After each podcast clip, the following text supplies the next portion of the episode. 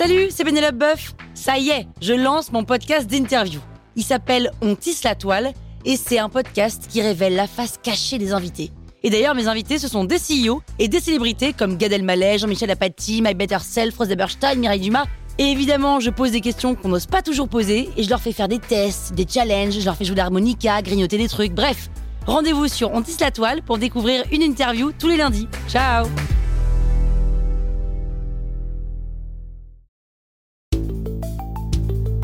Vous êtes entrepreneur Vous voulez donner une trajectoire optimale à votre startup C'est parti, on attaque le 32e élément.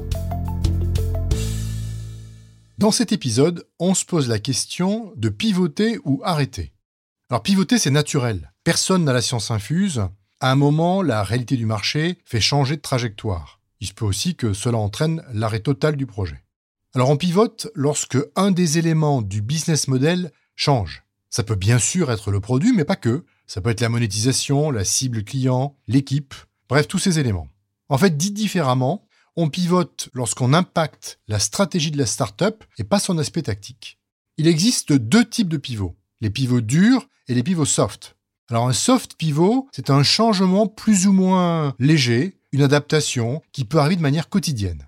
Un pivot dur, c'est un gros changement qui impacte fortement la startup. C'est très rare. Un pivot dur, c'est ce qu'a pu faire Slack, qui sont passés du jeu au messaging, ou Twitter, qui sont passés du podcasting au microblogging. C'est l'exception. En fait, la plupart des succès sont des startups qui sont restées fidèles à leur vision d'origine, d'où l'importance de bien définir sa trajectoire au départ. Alors comment on fait? On pivote quand? Eh bien on pivote quand euh, on progresse plus, quand une hypothèse importante est démentie, quand on a un retour marché, pas juste un client mais plusieurs, qui nous fait euh, toucher du doigt des choses qui ne vont pas, quand la rétention est mauvaise, quand on n'arrive pas au product market fit, quand le chiffre d'affaires stagne, quand la data vous montre quelque chose qui va pas. Alors on pivote comment? D'abord, il faut prendre du recul. Une fois qu'on a accepté la nécessité de pivoter, il faut prendre le temps de la réflexion et valider avec ses clients que le changement envisagé est souhaitable.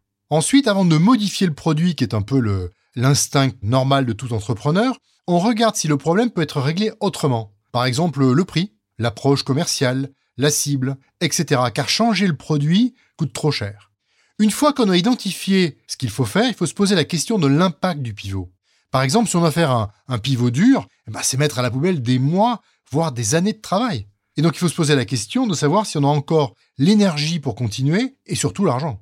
Enfin, si on ne trouve pas de solution ou qu'elles sont limitées, peu crédibles, il vaut mieux souvent arrêter, rendre l'argent, en tout cas ce qui reste, et fermer la startup. Alors pour conclure, Pivoter n'est pas tout changer. C'est possible, mais c'est très rare. C'est juste découvrir une nouvelle vérité et s'adapter. C'est une des raisons pour lesquelles l'équipe est fondamentale. Les bons fondateurs vont regarder la vérité en face et vont être décisifs afin de ne pas laisser passer les changements qui s'imposent.